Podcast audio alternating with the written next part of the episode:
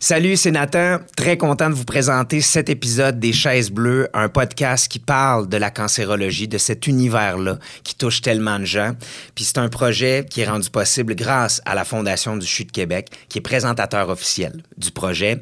L'importance de la Fondation du CHU de Québec est souvent méconnue dans notre système hospitalier, mais en collaboration avec le CHU, avec le centre universitaire, eh ben on vient soutenir. On vient soutenir euh, dans un paquet d'aspects, que ça soit la formation du euh, personnel soignant, que ça soit en recherche, que ça soit pour l'acquisition de matériel, d'équipement à la fine pointe de la technologie et surtout pour l'humanisation des soins.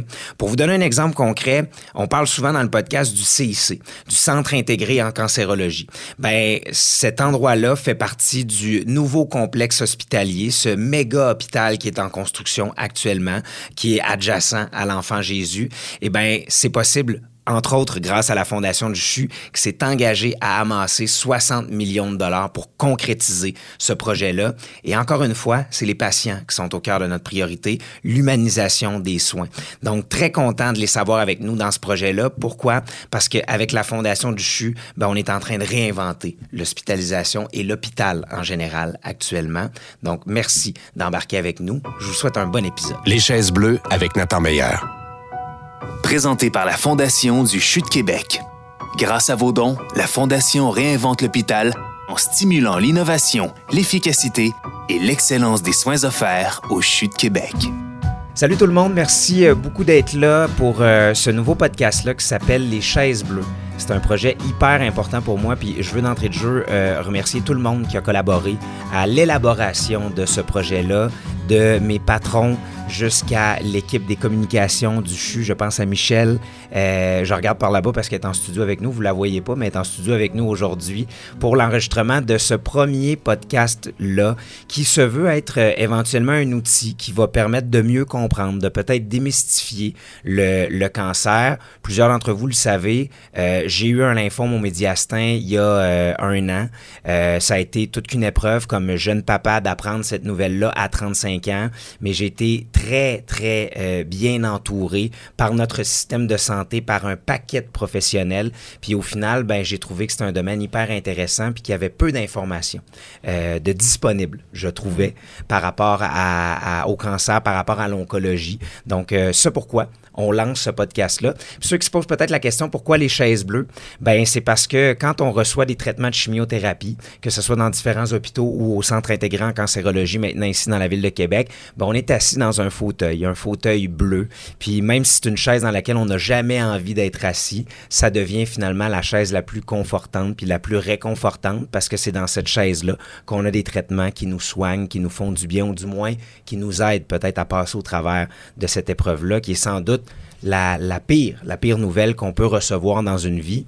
Donc, on brise la glace aujourd'hui dans ce premier épisode-là qui euh, va avoir comme thématique euh, la genèse. Je l'appellerai comme ça, la genèse du cancer. C'est quoi ça, un cancer exactement? Puis j'ai vraiment un magnifique panel avec moi aujourd'hui. Merci euh, beaucoup d'être là.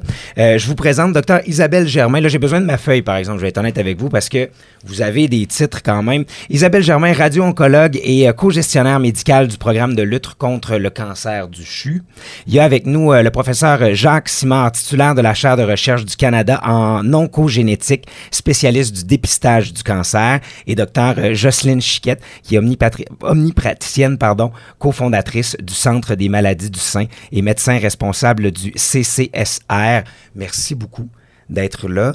Là, je vous ai présenté, mais peut-être que je commencerai par un tour de table avec chacun d'entre vous parce que c'est bien beau tout ça, mais ça fait partie peut-être des premières questions que monsieur, madame ne comprennent pas nécessairement. Qu'est-ce que vous faites exactement? Je commencerai avec vous, docteur Chiquette. Qu'est-ce que vous faites exactement? Ça ressemble à quoi une journée type? Ben, moi, mon travail a changé au long des années parce que ça va faire 50 ans l'année prochaine que le Centre des maladies du sein a été fondé. Que, au départ, il n'y avait même pas de programme de dépistage de cancer du sein.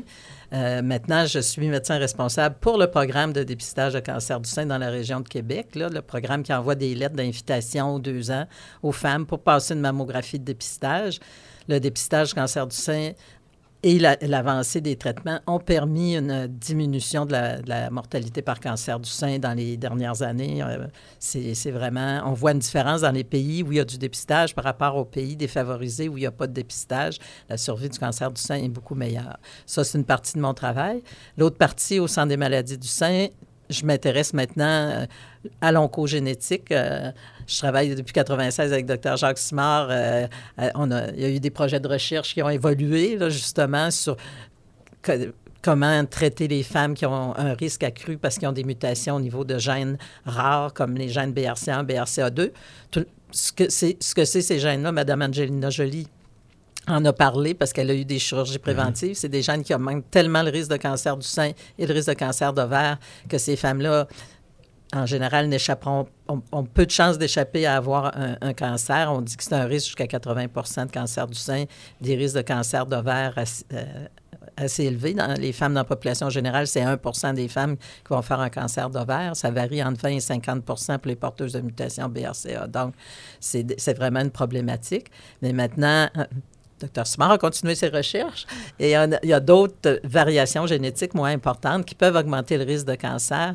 Quand on les analyse de façon regroupée, on, vient on est en train de terminer un projet qui va pouvoir permettre peut-être de cibler des femmes plus jeunes qui ont plus de risques, de, commencer le dépistage plus jeune, plus fréquemment, d'ajouter une résonance magnétique mammaire. Donc, il y a, il y a, des, il y a, de l'espoir, ça continue tout le temps, la recherche continue et les, avancées pour les, pour les femmes, les hommes, même euh, les, les hommes porteurs de mutation BRCA vont avoir un risque de cancer de prostate, par exemple, donc vont être surveillés, suivis plus. Alors, c'est ça maintenant, mes, mes journées types, c'est ça et de m'assurer que les personnes à risque, avec la pénurie de médecins de famille, un, de mes, un, dadas des, derniers, des, dernières années, c'est de m'assurer que ces personnes-là puissent avoir accès aux ordonnances pour avoir leur dépistage puis avoir leurs examens parce que là, quand ils n'ont pas de médecin de famille, euh, ils tombent. Euh, des fois, euh, c'est pas facile d'avoir accès à ça. Donc, c'est ça mon travail des derniers temps.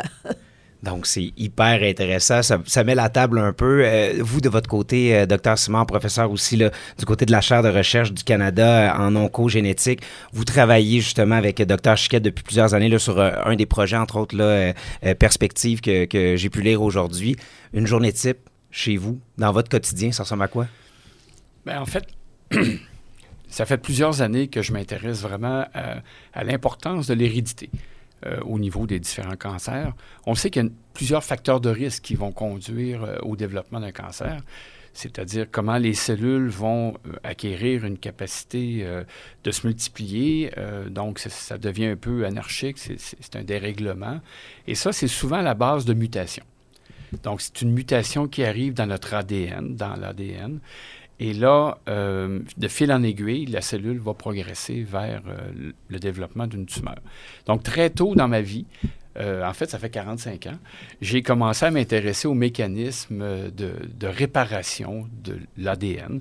Comment les, comment les cellules, lorsqu'elles dupliquent, lorsqu'il y a une division cellulaire, donc l'ADN va se, se dupliquer, quels sont les mécanismes de réparation de l'ADN.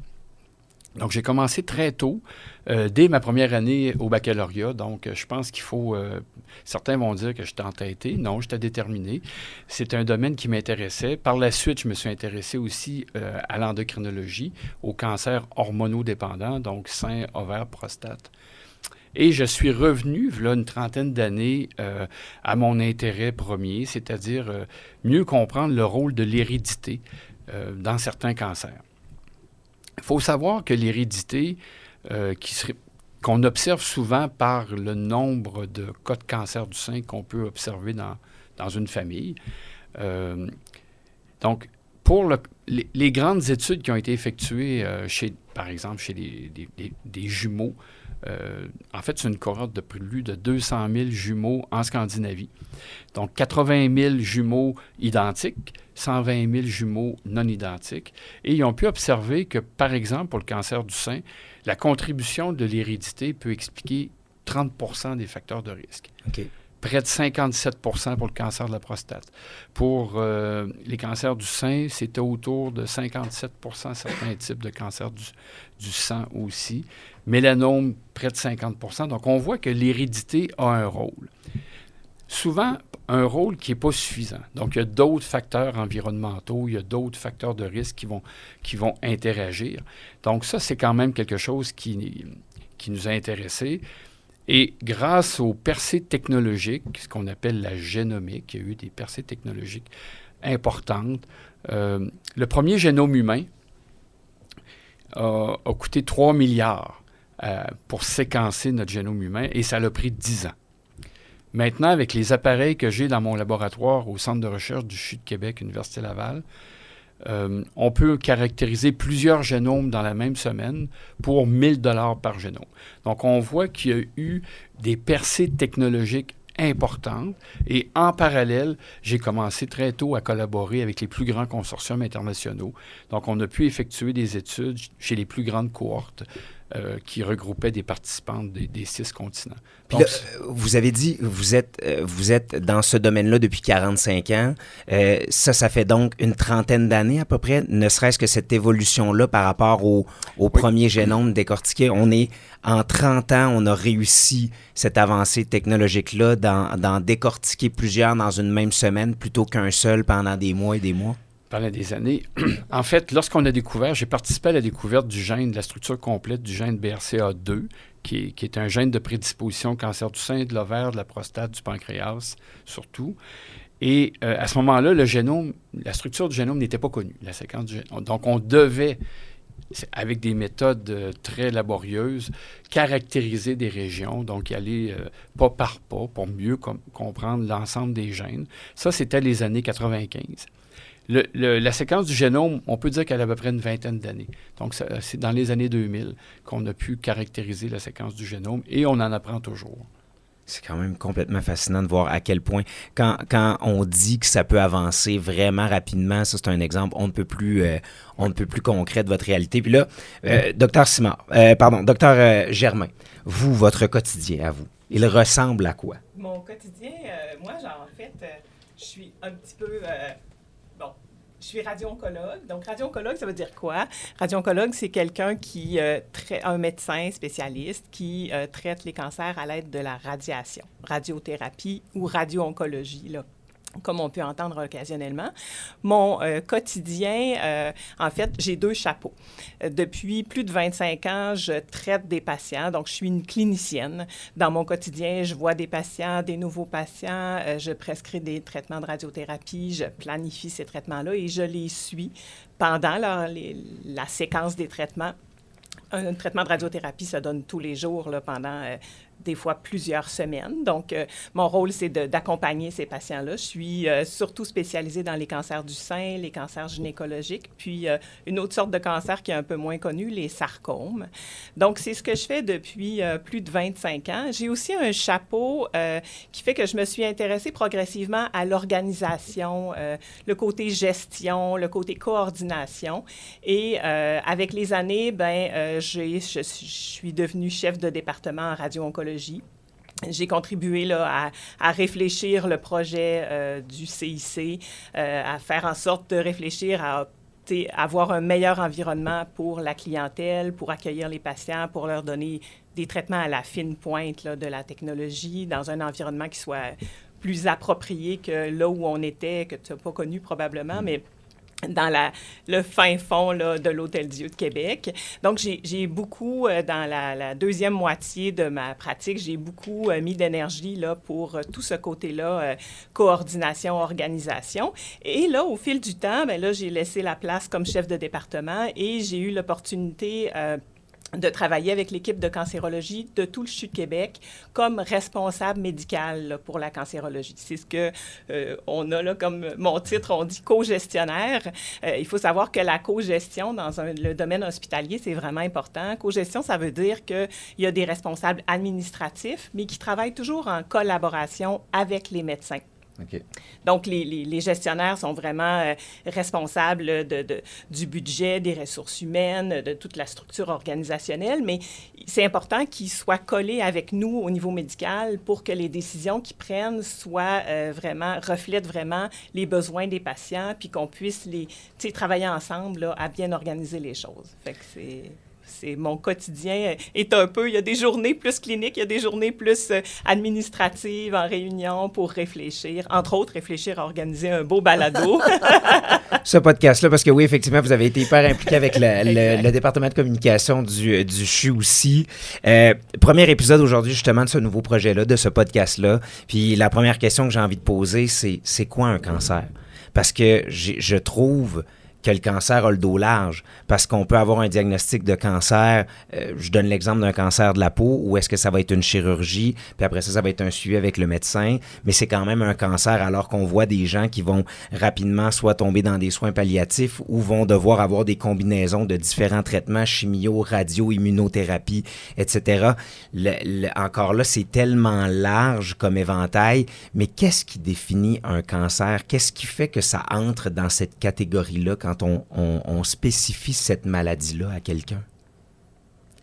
Qui veut se lancer? Ben, un cancer, le docteur Smart l'a dit, c'est des, des, cellules qui se reproduisent de façon anarchique, qui vont faire des, des tumeurs, mais l'agressivité de ces cancers-là, de ces tumeurs-là, elle, peut être variable selon l'organe ou selon l'évolution même. Sais, tout le monde le cancer du sein, c'est fréquent. Il y a des femmes qui, qui, qui, survivent à leur cancer du sein. Il y en a d'autres qui vont évoluer très rapidement euh, malgré l'amélioration des traitements. C'est sûr qu'on a vu, moi, depuis, depuis que je traite des femmes avec cancer du sein, il y a une grosse amélioration dans, dans, dans, dans la survie du cancer du sein, l'amélioration des traitements.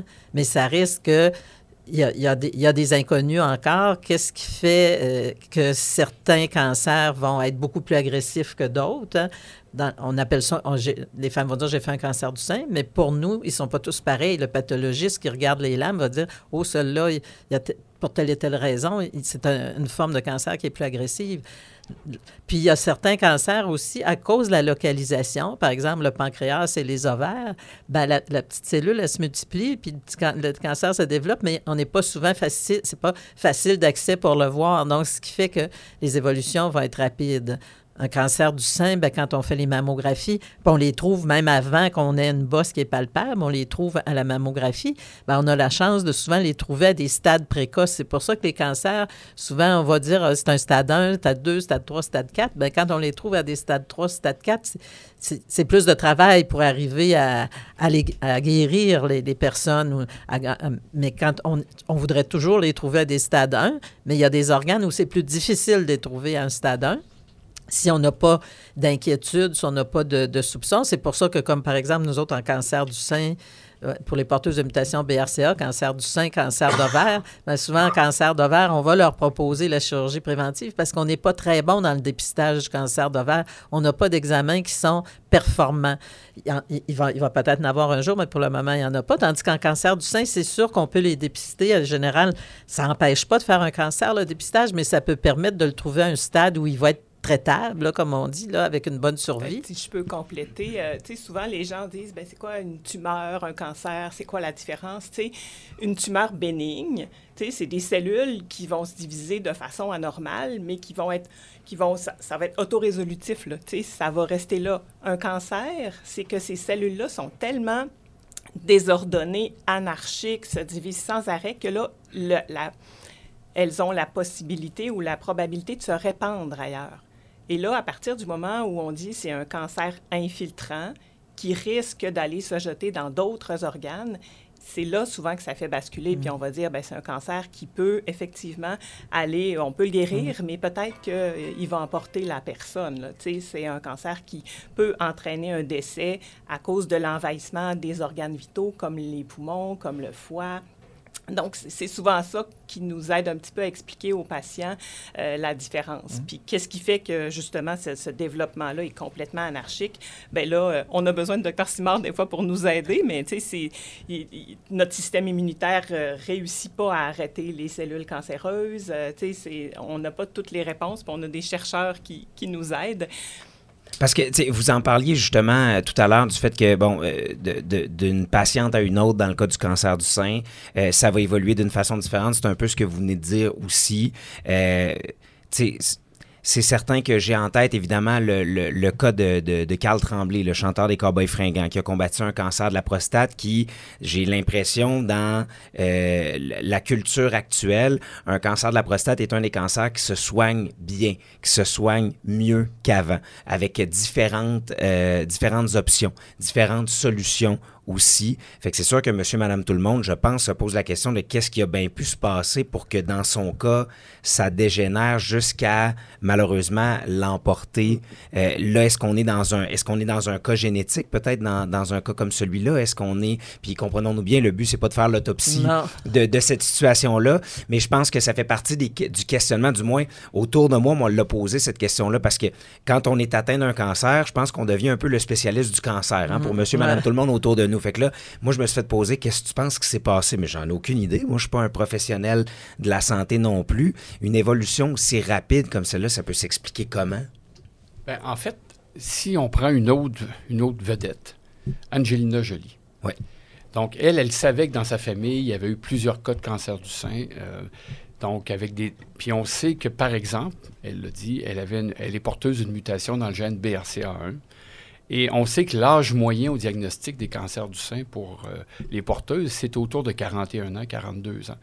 Tandis que dans la population en général, l'âge moyen est plus autour de 60 ans. Donc, on voit que habituellement, lorsqu'il y a un cancer qui est diagnostiqué plus jeune, donc il y a une composante génétique qui est plus importante. Et, là, ça, c'est un aspect qui est très important à tenir en ligne de compte. C'est pour ça que d'avoir une approche au niveau de, de bien connaître l'histoire familiale de cancer. Donc, même pour le cancer du sein, c'est important d'avoir l'histoire familiale du côté de la mère, du côté du père. Et là, ça permet justement d'arriver, puis ça, c'est un test de prédiction à ce moment-là. Donc, on peut dire à une personne, vous êtes porteuse du gène, vous n'avez pas de cancer, mais voici ce qu'on vous offre pour diminuer vos risques substantiellement et à la fois un suivi euh, très tôt de mammographie ou même par imagerie par résonance magnétique ou d'autres approches de réduction du risque. Donc, ça, on parle du cancer du sein parce qu'on le comprend bien, puis on le sait que le dépistage, je pense qu'à un stade 1, la survie à 5 ans est presque 100% tandis que, donc c'est important. Donc, je pense que plus on va être en mesure de découvrir des marqueurs, des tests. Pour le cancer de la prostate, on le sait qu'il y a certains tests qui sont des marqueurs qui peuvent nous donner une indication si un cancer de la prostate se développe ou pas. Donc, euh, pour d'autres cancers, il y a aussi des marqueurs. pour d'autres types de cancers, c'est plus difficile. On comprend un peu moins les origines. Mais je pense que c'est là où la connaissance de la présence de gènes de prédisposition peut nous aider à prévenir le développement de cancer. Est-ce que est-ce qu'on est rendu bon ici euh, à Québec, au Québec, pour justement la prévention? Est-ce que parce que vous en parlez beaucoup par rapport au cancer du sein, on en entend parler énormément. Euh, j'ai vu dans les dernières années, si je me trompe pas, qu'on a devancé justement euh, la suggestion du moins des, des, tests pour la prostate aussi. Je pense que ça commençait à 50 ans. Chez l'homme, on a descendu ça à 40 ans il y a peut-être quelques années souvent, on va, on le sait, on a un système de santé qui est gratuit. Euh, souvent, on, a l'impression qu'on est beaucoup en réaction. Est-ce qu'on est davantage dans les dernières années en prévention ici à Québec? Est-ce qu'on est pas pire là-dedans? Bien, je pense que oui, on, essaie de tenir compte quand il y a une histoire familiale. Pour M. Tremblay, on ne le sait pas, on ne l'a jamais su, mais c'est sûr qu'il a fait son cancer à 37 ans. Moi, ce que j'ai lu dans la presse populaire, c'est qu'il était déjà métastatique quand il a eu son diagnostic. Autrement dit, il a dû consulter parce qu'il avait mal dans le dos, parce qu'il y avait autre chose, et non pas parce qu'il avait nécessairement un problème avec sa prostate. Mais, mais tu sais, c'est rare, c'est excessivement rare, mais là, on ne sait pas euh, s'il y avait une histoire familiale. On peut soupçonner qu'il y avait quelque chose de, de génétique, peut-être sans les gènes BRCA peuvent avoir un rôle dans, l'augmentation du risque de cancer de prostate et il y a d'autres gènes aussi qui sont associés à ça, mais c'est sûr que actuellement, il n'y a pas de dépistage systématique de toute la population pour savoir quels défauts génétiques euh, les gens ont, mais quand il y a une histoire familiale, on essaie d'être sensible à ça et d'offrir euh, des tests quand, euh, quand euh, c'est indiqué, mais c'est sûr qu'il faut que les gens consultent ou le disent à leur médecin. Puis là, la problématique qu'on a par les temps qui courent, c'est que tout le monde n'a pas un médecin de, ou une IPS de, famille. Mais via les, si, la maman est traitée, ben on va essayer de sensibiliser le reste de la famille à avoir un suivi, même si on ne trouve pas de mutation génétique, comme Dr. Simard a dit. Déjà, quand il y a du cancer dans la famille, même si on n'arrive pas à l'expliquer, je dis toujours aux gens, on n'est pas assez fin en 2023 pour trouver le gène qui cause votre cancer, mais il y en a probablement un. Ils vont finir par le trouver, les chercheurs.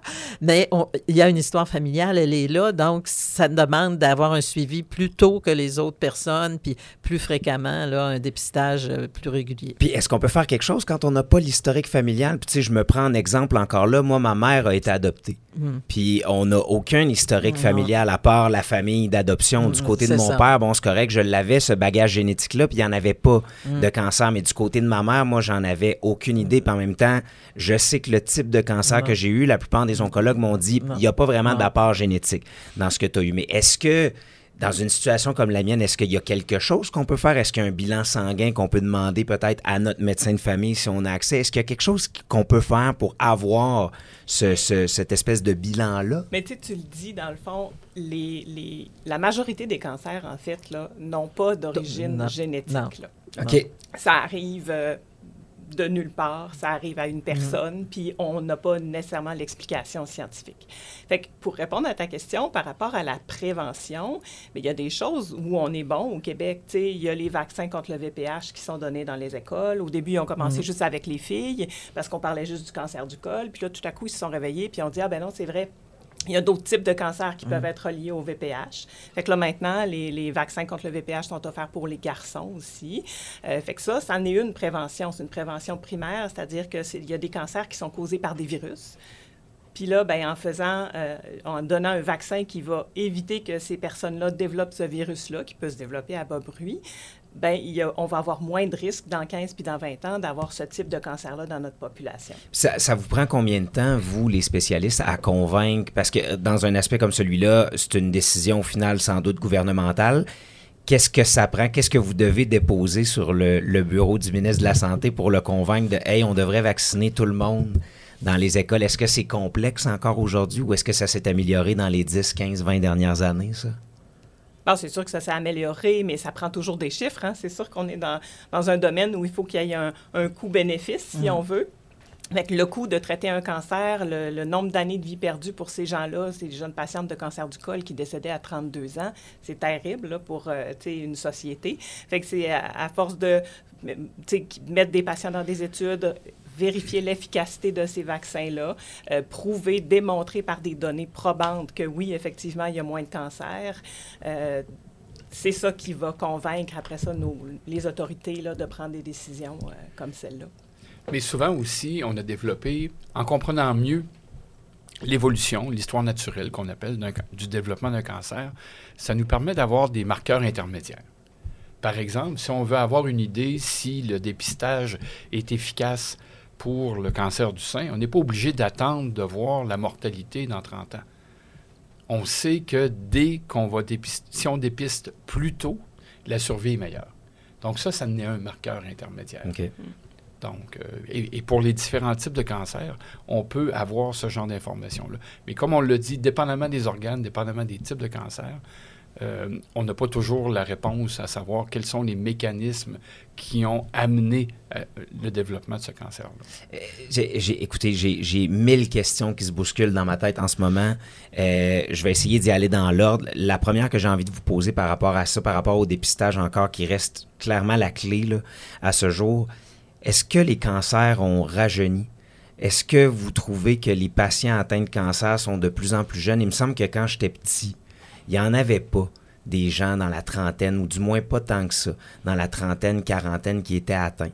Malheureusement, on apprenait que nos grands-parents, à 70, 80 ans étaient atteints d'un cancer, puis malheureusement, souvent, c'est ça qui les emportait. Puis là, tu sais, moi, j'ai 37 ans, donc on recule de il y a une trentaine d'années. Tandis que dans les dernières années, j'ai l'impression qu'on on entend plein des histoires comme la mienne, comme celle d'Angelina Jolie, comme celle de Carl Tremblay. Moi, autour de moi, j'en ai plein des jeunes parents dans la trentaine qui, dans les deux, trois dernières années, ont reçu des diagnostics de cancer, qui sont en euh, traitement actuellement, que ce soit dans un objectif de guérison ou déjà en soins palliatifs. Est-ce que est-ce que ça, je ne sais pas comment le formuler autrement, est-ce que ça atteint maintenant les gens plus jeunes plus qu'avant ou c'est juste parce qu'on en dépiste plus qu'avant? Bah, L'âge moyen du cancer du sein au Québec n'a pas vraiment varié dans les dernières années, mais ça nous frappe toujours quand on voit des jeunes femmes. Mais je me souviens que dans mes débuts de pratique, mon plus jeune cas avait 21 ans, puis ça fait déjà beaucoup d'années de ça. Fait que, tu sais, il y en a toujours eu, je pense, mais ça nous frappe plus, les personnes plus jeunes. euh, mais c'est relativement semblable, en tout cas pour ce qui est du cancer du sein. Par contre, il y a des, facteurs, quand on parle de qu'est-ce qu'on peut faire pour le, pour le cancer, les bonnes habitudes de vie vont être des facteurs qui vont prévenir. Pas fumer, pas prendre d'alcool le moins possible, être à son poids, faire de l'exercice, avoir une alimentation saine avec beaucoup de fruits et légumes, pas trop de produits transformés. Je pense que ça, c'est tous des facteurs qui vont aider, mais ça ne veut pas dire que quelqu'un qui fait un cancer n'a pas fait attention à ça.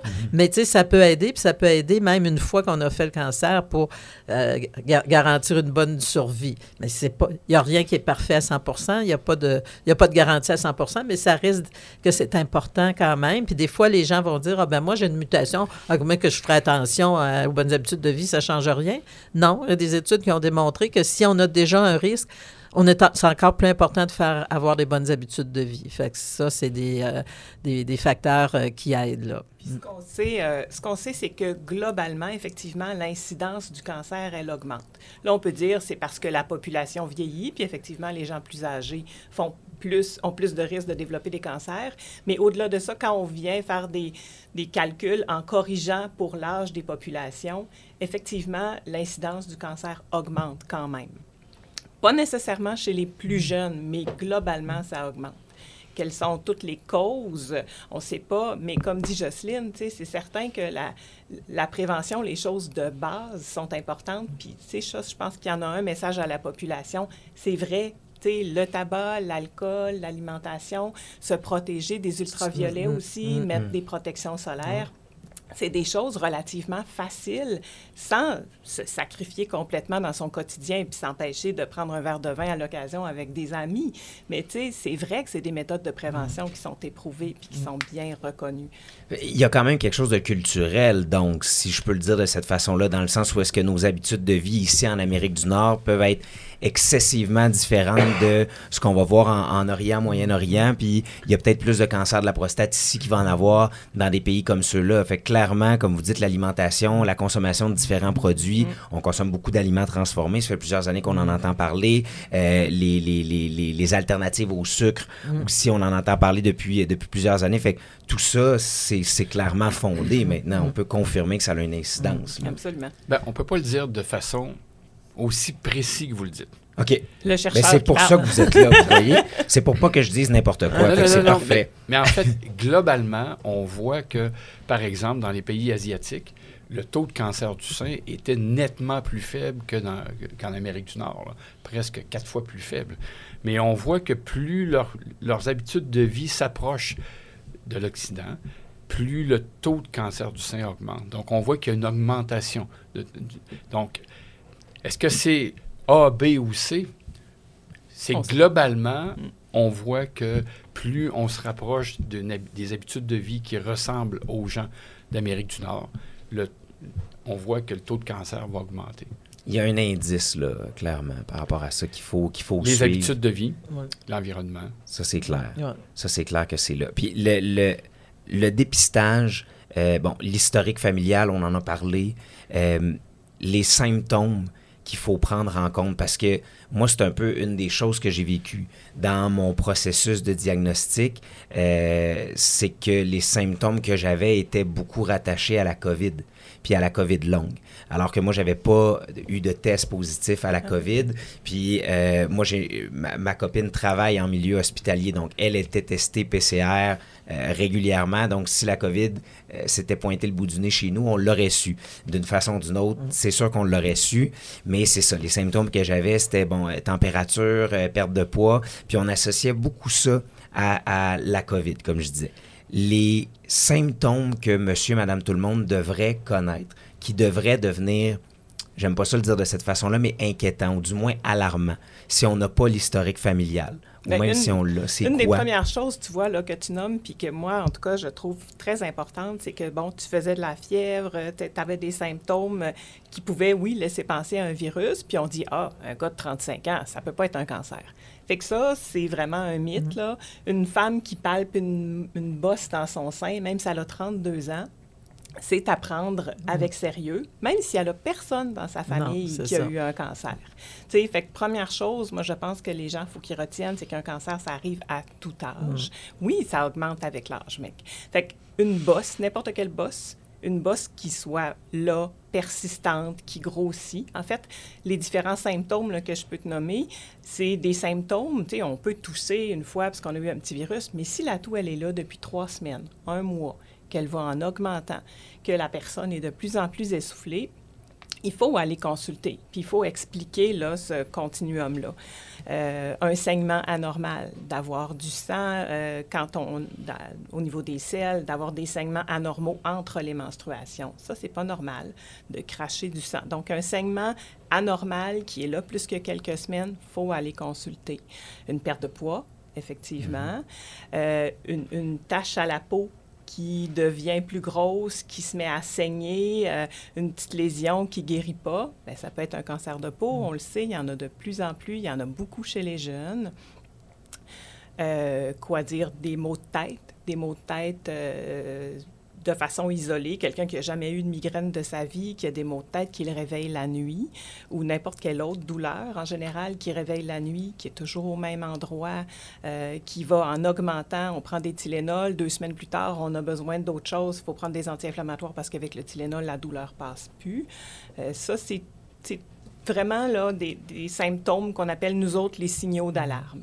Puis, euh, on, on- m'avait dit, c'est ça, puis vous venez de le mentionner, en augmentant aussi, parce que, tu sais, euh, je pense que, euh, euh, ah, puis encore là, vous me corrigerez, parce que, bon, vous êtes là pour ça, hein, si jamais je dis pas la bonne affaire. Euh, c'est rare que ça arrive d'un coup. C'est rare que c'est des symptômes qui arrivent de façon brutale. Souvent, c'est vraiment en crescendo, c'est en augmentation. Ça aussi, ça devient un signe à observer, un peu comme les maux de tête.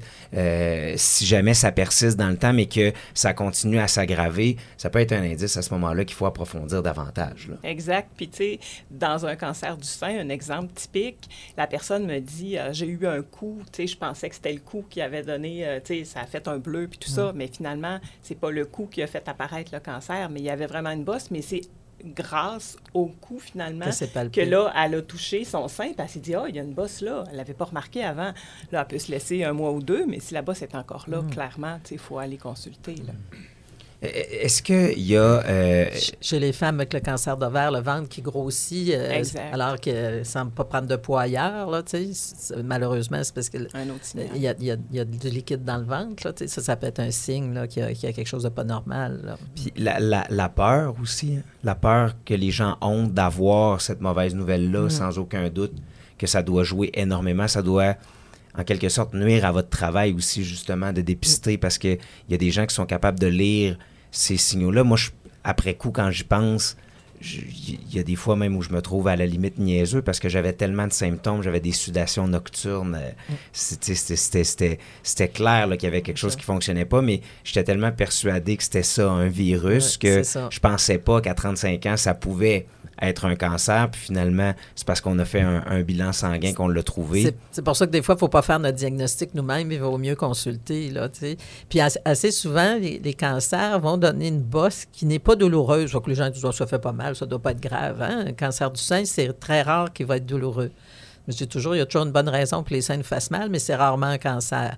Le, le cancer peut être là. Donc, il ne faut pas dire, oh, je vais attendre, ça me fasse mal pour consulter. Non, tu sais, des- dans certains cas, il va y avoir de la douleur associée à certains cancers, mais pas toujours. Donc, il ne faut pas hésiter s'il y a quelque chose qu'on n'avait pas avant, qu'on a une bosse à quelque part qu'on n'avait pas avant, puis que ça grossit, là, il faut Puis- puis, tu sais, consulter. c'est pas tout le monde, malheureusement, on le sait, là, qu'il y a un médecin de famille. Fait Mhm. que là, les gens peuvent se dire, ben oui, je consulte, je fais quoi, là? Tu sais, c'est sûr que tout le monde ne peut pas aller à l'urgence pour ce type de, présentation-là. Mais il y a du sans rendez-vous, il euh, même si c'est pas parfait, les gens peuvent composer le 811 puis expliquer la situation, puis ils vont être dirigés pour avoir une prise en charge à ce moment-là. Donc, ça peut nécessiter peut-être une heure ou deux au téléphone, au 811, mais au moins, il y a quand même une solution, il y a quelque chose qui existe pour que les gens puissent avoir accès à un médecin puis une évaluation là, en temps opportun. depuis le 29 novembre, ils peuvent s'inscrire en ligne. Le, le 811, c'est le guichet d'accès à la première ligne. Alors, on peut s'inscrire en ligne maintenant, fait qu'on n'est pas obligé de rester au téléphone, puis on va être rappelé. C'est tout récent depuis le 29 novembre dans la région de Québec. Là. Une autre bonne raison, effectivement, de ne pas, de pas prendre de chance. Euh, on entend beaucoup parler dans les dernières années des avancées par rapport au bilan sanguin par rapport aux prises de sang, à quel point on est en mesure maintenant de faire des lectures encore plus approfondies. Puis évidemment, je, regarde vers vous, euh, docteur Simard, parce que vous êtes, euh, vous êtes en recherche beaucoup. Est-ce que d'avoir un bilan sanguin annuellement, avec ou sans médecin de famille? Parce qu'avec un médecin de famille, souvent, ça vient, de, de surcroît. On va, le médecin de famille, à peu près, peu importe l'âge, va vouloir avoir un bilan annuel. Mais si on faisait ça à la population, est-ce que ça pourrait être une méthode de dépistage qui serait intéressante aussi ou est-ce qu'on n'est pas encore rendu à ce stade-là? Ben, je pense que mes collègues médecins peuvent répondre mieux que moi sur cet aspect-là. Euh, moi, je suis chercheur, donc euh, Dépendant de l'âge, le bilan sanguin annuel, comme on faisait il y a plus, quand moi j'ai commencé ma pratique, il n'est plus recommandé pour tous les âges maintenant. Là. Euh, je, je, laisse Isabelle parler, mais... Bien, ben, tu sais, moi, je reviens à, la chose que je disais tout à l'heure. Tu sais, je pense que de faire une prise de sang dans un ciel bleu avec aucun contexte, ça vaut pas tant que ça. OK. Mais si on est attentif, si les gens, quand ils vont voir leur médecin de famille, leur parlent vraiment de leurs symptômes, de leurs inquiétudes, qu'est-ce qui est nouveau, qu'est-ce qui persiste, bien là, ce qui est riche en médecine, c'est que là, on va être capable de diriger des prises de sang ciblées par rapport au malaise de la personne. Euh, si c'est un homme qui a des problèmes urinaires qu'il n'y avait pas avant, bien oui, ils vont faire un dosage de PSA pour vérifier la prostate. Euh, si c'est quelqu'un qui a maigri, bien ils vont vérifier d'autres prises de sang si c'est quelqu'un qui a une douleur nouvelle, bien, ils vont faire des radiographies pour mhm. essayer d'illustrer, mais les radiographies vont être ciblées en fonction du symptôme mhm. de la personne. Fait c'est ça qui est le plus important. Puis c'est vrai, euh, c'est vrai en première ligne, c'est-à-dire pour monsieur, madame, tout le monde qui n'a jamais eu de cancer, mais c'est vrai aussi pour les patients qu'on suit. Des fois, les patients, on les suit, puis ils nous disent, bien, pourquoi vous ne me faites pas un scan une fois par année? Pourquoi vous ne me faites pas, euh, tu sais, toute plein de prises de sang, mm toute plein d'examens? C'est pas ça qui est important dans la majorité des suivis des cas de cancer il faut qu'on questionne nos patients comme il faut. Pour aller, nous, on le sait, c'est quoi les signaux d'alarme. c'est à nous de questionner la personne qu'on suit pour vérifier s'il y en a de ces signaux d'alarme-là. Et puis après, ben, de les investiguer en conséquence, de faire des bonnes prescriptions pour les bons examens qui sont ciblés pour le symptôme euh, qui, qui, nous inquiète ou pour la masse qu'on a palpée qui nous inquiète. Fait que de vouloir être trop en amont non plus ne servirait pas nécessairement non, la population. Ça. Exactement. Puis en fait, ça peut engorger complètement le système, en faire un paquet d'examens qui sont absolument pas justifiés. Euh, par contre, le moment où on en a besoin, ben là, on ne veut pas avoir 18 téléphones à faire pour qu'il soit fait en dedans de deux semaines. Ce patient-là, s'il est prioritaire parce qu'il y a une, euh, une bosse nouvelle ou un saignement nouveau, ben, il faut que cet examen-là soit fait en dedans de deux semaines. Je pense que c'est là la finesse euh, de, toute l'expertise là, euh, de, la clinique, de, voir nos patients, de les écouter, euh, de les examiner comme il faut, puis après ça, d'avancer en fonction de ces éléments-là. Mais je pense que oui, il y a des percées technologiques, on le sait, il y a des prises de sang, qui, il y a des tests qui sont faits au Royaume-Uni, ailleurs dans, au, Canada, pour faire une prise de sang, pour détecter l'ADN circulant, l'ADN de tumeurs circulant. C'est encore vraiment à l'état de recherche. C'est prometteur. Je pense qu'on va l'utiliser surtout pour un suivi. Lorsqu'une personne a un traitement, et donc là, cette approche-là va probablement euh, trouver euh, tout son bénéfice pour faire un suivi de plus près pour voir s'il y a une rémission ou s'il y a euh, une récidive du cancer, surtout. Donc, donc ça, ça on, en parle. C'est vraiment quelque chose. Mais ce qui est surtout important, quand j'ai débuté ma chaire de recherche du Canada en 2001, et que j'ai eu pendant 21 ans, ça a terminé en 2022, on a créé une équipe de recherche interdisciplinaire avec Jocelyne qui était, qui était avec moi à ce moment-là. Et là, on a compris qu'on a tout de suite, il y avait le volet de caractérisation génétique, les mécanismes, mais il y avait un volet qui était tout aussi important, qui était la communication. Et ça, c'est très important parce qu'on a vu, d'abord, il y avait la communication au niveau familial, mais aussi les craintes que les gens ont à connaître euh, à avoir une idée de savoir euh, que- quel est leur risque de développer un cancer du sein. Et ça, on avait toujours une équipe dédiée à ces questions-là euh, pour comprendre quelles sont les barrières.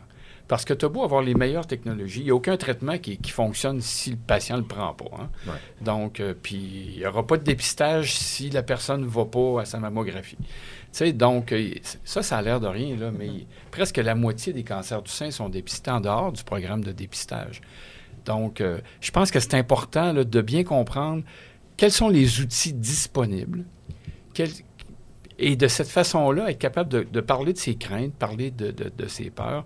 Et là, avec votre médecin, et là, vous allez être capable d'atténuer ces, ces craintes-là et de profiter au maximum de ce qui est disponible. C'est pas tout qui est disponible. On n'a pas encore tout découvert, on n'a pas encore, pas encore pu démontrer l'utilité des, des percées technologiques qu'on entend parler, mais il y a des choses simples. Et ça, euh, la communication, diminuer l'anxiété, diminuer la crainte des personnes pour se faire dépister, pour en parler à leur médecin, pour avoir un test supplémentaire et non pas dire Ah, j'ai pas le temps, je reviendrai, euh, je m'en occupe pas. Donc, ça, là, tout ce volet-là, très humain, qui, est très, très, ce qu'on appelle l'impact, les, conséquences psychosociales. Je pense que ça, c'est très important à tenir en ligne de compte aussi. Puis on, a fait, par rapport à ce que vous dites, j'ai l'impression qu'on a fait euh, des avancées immenses, entre autres avec le cancer du sein. Tu sais, je pense que la mammographie est prise beaucoup plus au sérieux qu'avant. Fait encore là, c'est les communications. Mais, mais ça, ça commence où? Parler du cancer, selon vous, trois spécialistes ici autour de la table, est-ce qu'on commence à parler de ça, je sais pas, déjà au secondaire? Est-ce qu'on l'aborde davantage au collégial? Tu sais, je le sais que le gouvernement va faire euh, différentes campagnes, que ce soit publicitaire, télévision, radio, tout ça, mais est-ce que dans notre système d'éducation, on devrait aborder ce sujet-là? Puis j'ai l'impression qu'on le fuit parce que, comme vous venez de dire, ça fait peur. Les gens ont peur de ça, les gens ont peur d'en parler, ont peur du diagnostic, ont peur que ça tombe sur eux. Mais est-ce qu'on devrait en parler davantage, même dans les écoles? Il y a plusieurs étapes. Oups, je bouge. Il y a plusieurs euh, étapes. Une des étapes, à mon avis, très importante, c'est aussi sur les bancs d'école pour les étudiants en médecine. Parce que euh, moi, il y a 25 ans, quand j'ai fait mon cours de médecine, on entendait parler un petit peu des leucémies, des lymphomes dans le cours d'hémato. Mais sinon, la plupart des cancers solides, on n'en entendait pas parler. On n'avait pas d'oncologue qui venait nous donner des cours. Euh, ça faisait pas partie du cursus. Là. Maintenant, Excusez-moi de vous couper, mais c'est quoi Oui, un oui. cancer solide par rapport à un lymphome ou par rapport cancer à un... de la prostate, cancer du sein. Donc, tu sais, il y avait les spécialistes d'hémato-oncologie, les spécialistes du sang, qui nous, nous parlaient un petit peu des leucémies, des lymphomes. Mais c'est le seul contact qu'on avait là, avec tout le monde de l'oncologie quand j'étais, moi, sur les bancs d'école là, dans les années euh, 90. À moins de vous spécialiser par la suite, là. Oui, puis encore OK. là, ben, c'est ça, pour choisir la spécialité, là, il faut avoir été mis en contact là, euh, dans nos stages. faut créer un intérêt, c'est ça. Exactement, OK. exactement. Fait que, tu sais, déjà en partant, ça, pour moi, c'est une première étape. Elle commence à être plus franchie maintenant, là, à l'université, euh, euh, au pavillon Vendry, à l'Université Laval. Il y a des hémato-oncologues, il y a des radio-oncologues, euh, certains chirurgiens-oncologues aussi, qui donnent des petits cours. Ils font ça sous forme d'ateliers. Et donc, ça sensibilise euh, nos étudiants en médecine qui, après, vont être soit médecins de famille ou soit spécialistes, mais ça les sensibilise à l'existence de cette pathologie-là. Et puis, euh, ça leur permet d'être plus à l'affût. Fait que ça, en tout cas, pour moi, c'est vraiment une première étape qui a été franchie, mais on peut encore aller plus loin. Après, ben effectivement, il y a certainement des gens en épidémiologie là, qui réfléchissent à ça pour dire, ben au niveau populationnel, est-ce qu'on en parle? Il y a quand même une personne sur deux qui va faire un cancer dans sa vie. Il y a une personne sur quatre qui va en décéder. Puis, si je sors mes statistiques, encore, j'en ai une que j'aime beaucoup. Il y a quatre cancers sur dix qui pourraient être évitables en modifiant les habitudes de vie. Là. Avec une meilleure alimentation, avec euh, le tabac, euh, cessation tabagique, ne pas commencer à fumer, contrôler l'alcool. Tu sais, fait que ça, ces petites statistiques-là, oui, je pense qu'il faudrait que ce soit diffusé. Il faut le faire de la bonne façon. Il ne faut pas être alarmiste dans la société. Mais je pense que les gens ont besoin de savoir ça. Là. Ben, c- puis, tu sais, je suis d'accord avec vous parce que euh, je suis un bon exemple où j'ai appris ces, choses-là ces statistiques-là parce que malheureusement, la vie a fait en sorte que je me suis retrouvé dans le système. Mais si j'avais pas eu un séjour au huitième étage de l'Hôtel Dieu, si j'avais pas eu à être traité comme patient externe au Centre intégrant en cancérologie, euh, évidemment, on serait pas assis les quatre ici ensemble à discuter de ça. Fait que clairement, il y a, un volet d'éducation au niveau de la population qui est, euh, qui est à franchir peut-être encore là aussi. Et là, vous avez dit quelque chose qui m'intéresse quand même pas mal, le fait que sur les bancs d'école, euh, en médecine, on parle davantage de cancer qu'avant, mais il y a encore un pas peut-être à faire. Est- je vais le dire en bon québécois, on est-tu bien grillé en oncologue? Ici au Québec? On est-tu bien ou est-ce qu'on pourrait en avoir plus? Est-ce qu'on a plus de médecins ou plus de têtes qui pourraient se rendre dans vos différents départements, travailler avec vous, que ce soit avec les patients, que ce soit en recherche, ou est-ce qu'on est bien? Est-ce qu'il y, qu'il y a pénurie de main-d'œuvre en Ben, ce je- moment? moi, je vais répondre parce que je ne suis pas en conflit d'intérêt, je ne suis pas médecin. on a les meilleurs. OK. Puis, la- les médecins qu'on a ici sont vraiment à la fine pointe. Euh, Ils sont, très informés. Ils, participent au plus grand consortium, aux études cliniques qui sont souvent internationales. Donc, un patient qui se fait traiter ici à Québec a habituellement les meilleurs traitements disponibles. Il y a certains traitements qui sont plus expérimentaux, qu'on entend parler d'un grand centre euh, américain ou européen, mais ça, c'est toujours des traitements expérimentaux et où, l'utilité n'est pas encore démontrée de façon convaincante. Mais actuellement, je pense qu'on peut être fier de nos médecins, oncologues et euh, à tous les secteurs. 100% d'accord. Euh, dans, le- CHU de Québec, là, finalement, euh, quand on parle du CHU de Québec, pour préciser, euh, l'Hôtel Dieu de Québec, l'Enfant Jésus avec le CIC, euh, l'Hôpital Saint-Sacrement avec la Clinique des maladies du sein, euh, le CHUL avec la pédiatrie, Saint-François d'Assise avec le colorectal. Donc, on, on a cinq hôpitaux qui prennent en charge actuellement tous les types de cancers. Tu sais, dans le CHU de Québec, là, on dessert tout l'est du Québec jusqu'à peu près là, à- au centre du Québec. Les patients, donc de la région, évidemment, se font prendre en charge ici, mais les patients qui ont besoin de traitements plus complexes, euh, qui, sont, qui viennent des régions, euh, sont vus chez nous ou sont euh, discutés en ce qu'on appelle en clinique des tumeurs. Donc, euh, euh, les, les, les, les- euh, médecins, par exemple, de la Gaspésie présentent leur cas. C'est discuté avec une tribune, avec des spécialistes, là, que ce soit des spécialistes pour les traitements systémiques, les hémato-oncologues, des spécialistes en radio-oncologie, les spécialistes chirurgicaux, là, soit les gynécologues, les neurochirurgiens, dépendamment d'où où- la tumeur est placée. Et euh, effectivement, il y a peut-être des traitements expérimentaux là, très olé-olé qui se donnent euh, ailleurs dans le monde, mais une grande majorité des protocoles de recherche, ont- ils sont ouverts ici à Québec. Là. Fait qu'on n'a pas besoin que- d'expatrier nos patients pour avoir un meilleur traitement. Absolument pas. nécessairement Ils ont vraiment fait. accès à ces traitements-là de pointe. Ils ont accès à des questions de recherche. Vous allez en parler dans d'autres balados, mais il y a des, des- des protocoles de phase 1, des protocoles de phase 2, des protocoles de phase 3 qui sont accessibles à la clientèle. Puis, euh, en termes de nombre d'oncologues, bien, il y a vraiment eu une progression.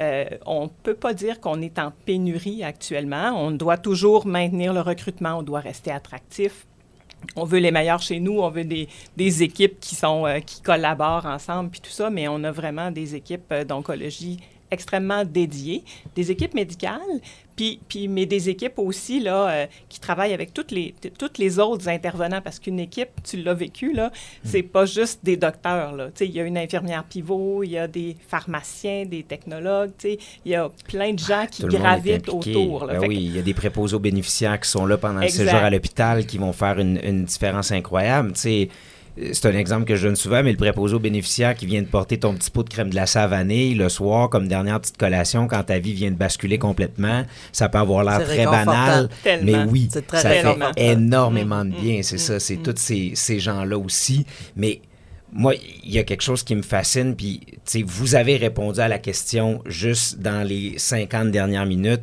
euh, par les contacts visuels qu'on avait là. Mais il faut que je vous pose la question quand même. C'est pas évident comme métier. C'est pas évident comme domaine parce que vous côtoyez quand même des tristes nouvelles, vous côtoyez la mort à tous les jours. Comment on fait? Qu'est-ce qui allume la passion à tous les jours, qui fait en sorte que vous restez là, que vous êtes capable de convaincre justement des nouveaux médecins de, venir dans les troupes avec vous pour continuer ce combat-là quotidien contre le maudit gros cancer? Comment, comment on fait? Ben, je pense que c'est pour accompagner les gens, puis c'est satisfaisant d'avoir les échanges, comme on disait tout à l'heure. Le travail d'équipe est important. On a plusieurs spécialistes. On a même des patients, accompagnateurs des patients qui sont passés par le cancer de la, personne, mais l'équipe est avec le patient. Puis le, travail, c'est un travail humain. Là, de, Jacques disait, le côté humain, c'est important. Il n'y a aucun traitement qui va fonctionner si le patient ne collabore pas. Puis je pense que c'est ça qui, qui qui, qui, nous motive, puis le fait que ça s'améliore d'année en année, qu'on a des meilleurs résultats, là, euh, puis on apprend beaucoup des patients là, qui, qui nous disent, là, comme tu dis, là, quand j'ai passé à mon affaire, je me suis dit, donc j'aurais dû consulter avant, j'en avais des symptômes, mais mm. c'est ça, comme médecin, il faut écouter le patient parce que souvent, il a la réponse, puis il va, il va nous le dire, ben, j'avais pas ça avant, j'ai telle, telle, telle chose. Ben, c'est important. Là. Fait que c'est ces échanges-là, quand on aime les, pense qu'on aime les gens, ben, puis on veut, on veut aider, ben, c'est ça qui est, qui est satisfaisant. C'est sûr qu'il y a des, des, des, moments qui sont difficiles, mais ça, ça, fait, partie de, ça fait partie de la vie. Hein? Mais les, les, améliorations en question font en sorte que c'est ça, ça vous donne ça nous encourage, le, goût de, le goût de continuer. Euh, écoutez, on, pourrait parler comme ça, je pense, pendant des heures et des heures. Je trouve ça tellement intéressant, je trouve ça tellement fascinant. Merci vraiment de vous être euh, prêté au jeu de ce premier euh, podcast, de ce premier balado, Les chaises bleues. On va aborder plein de sujets comme ça concernant le, le cancer. Euh, je vous présente une dernière fois Dr Isabelle Germain, radio-oncologue et euh, co-gestionnaire médical du programme de lutte contre le cancer du CHU. Euh, Dr Jacques Simard, titulaire de la chaire de recherche du Canada en oncogénétique, spécialiste du dépistage du cancer, et Dr Jocelyne Chiquette, omnipraticienne, j'ai de la misère avec ce mot-là, hein, omnipraticienne, cofondatrice du Centre des maladies du sein et médecin responsable du CCSR. Merci vraiment beaucoup Merci à toi pour une initiative. Oui. Ben, euh, écoutez, ça, me fait, ça me fait vraiment plaisir. c'est moi. Je, vous retourne le merci encore une fois parce que si vous n'étiez pas là. Je ben pense que tu as la même passion que, que tous ceux qui s'occupent des gens avec un cancer. Toi, tu as la passion de, de transmettre ton expérience, puis ça, c'est important. Là.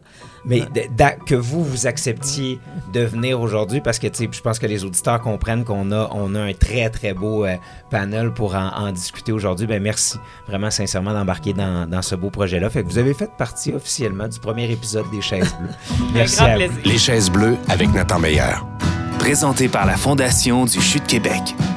La Fondation offre un appui supplémentaire au CHU de Québec, lui permettant d'aller au-delà des moyens offerts par le système de santé publique.